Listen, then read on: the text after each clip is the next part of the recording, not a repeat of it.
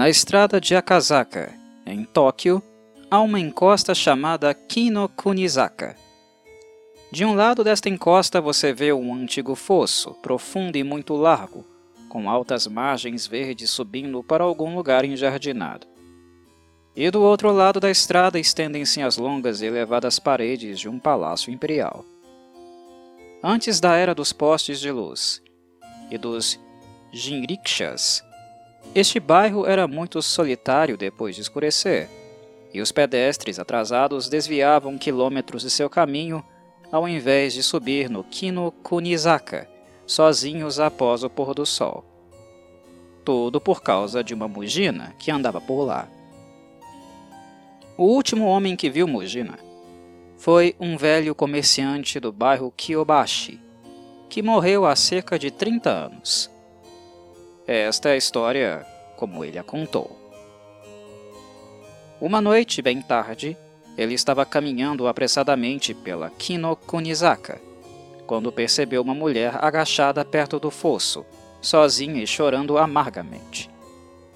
Temendo pelo pior, ele parou para oferecer-lhe alguma ajuda ou consolo em seu poder. Ela parecia uma pessoa franzina e elegante, bem vestida, e seu cabelo estava arrumado como o de uma jovem de boa família. Ojoshu! exclamou ele, aproximando-se dela. Ojoshu, não chore assim. Diga-me qual é o problema, e se houver alguma maneira de ajudá-la, eu ficarei feliz por isso.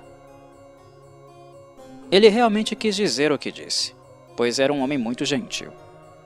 Mas ela continuou a chorar, escondendo o rosto dele com uma de suas mangas compridas. Ojoshu, ele disse novamente, tão gentilmente como pôde. Por favor, por favor, me escute. Este não é um lugar para uma jovem ficar à noite. Não chore, eu te imploro. Diga-me apenas como posso ajudá-la de alguma forma. Lentamente ela se levantou, mas lhe deu as costas e continuou a gemer e soluçar atrás da manga. Ele pousou a mão levemente em seu ombro e implorou. Ojoshu, Ojoshu, Ojoshu, ouça-me. Só por um momento. Ojoshu. Então aquela Ojoshu se virou, baixou a manga e acariciou seu rosto com a mão. E o homem viu que ela não tinha olhos, nariz ou boca. Assim, ele gritou e saiu correndo. Pelo Kino Kunizaka ele correu e correu, e tudo estava escuro e vazio diante dele. Ele correu sem parar, nunca ousando olhar para trás. E por fim ele viu uma lanterna, tão distante que parecia o brilho de um vagalume, e ele foi em direção a ela. Esta, por sua vez, provou ser apenas a lanterna de um vendedor itinerante de soba, uma preparação de trigo sarraceno, parecida com vermicelli. O vendedor havia colocado sua barraca à beira da estrada, e qualquer luz ou companhia humana era boa depois daquela experiência. E ele se jogou aos pés do vendedor, gritando. Coré! Coré! exclamou grosseiramente o vendedor de soba. Qual é o seu problema?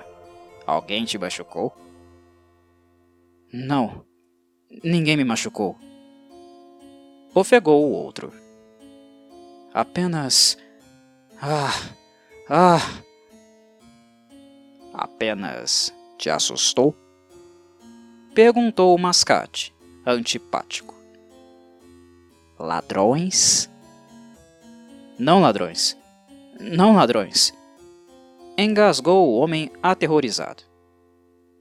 Eu vi. Eu vi uma mulher perto do fosso e ela me mostrou. Ah, não posso te dizer o que ela me mostrou. Ha! Foi algo assim que ela te mostrou? Gritou o vendedor de soba, acariciando o próprio rosto, que com isso se metamorfoseou em forma oval.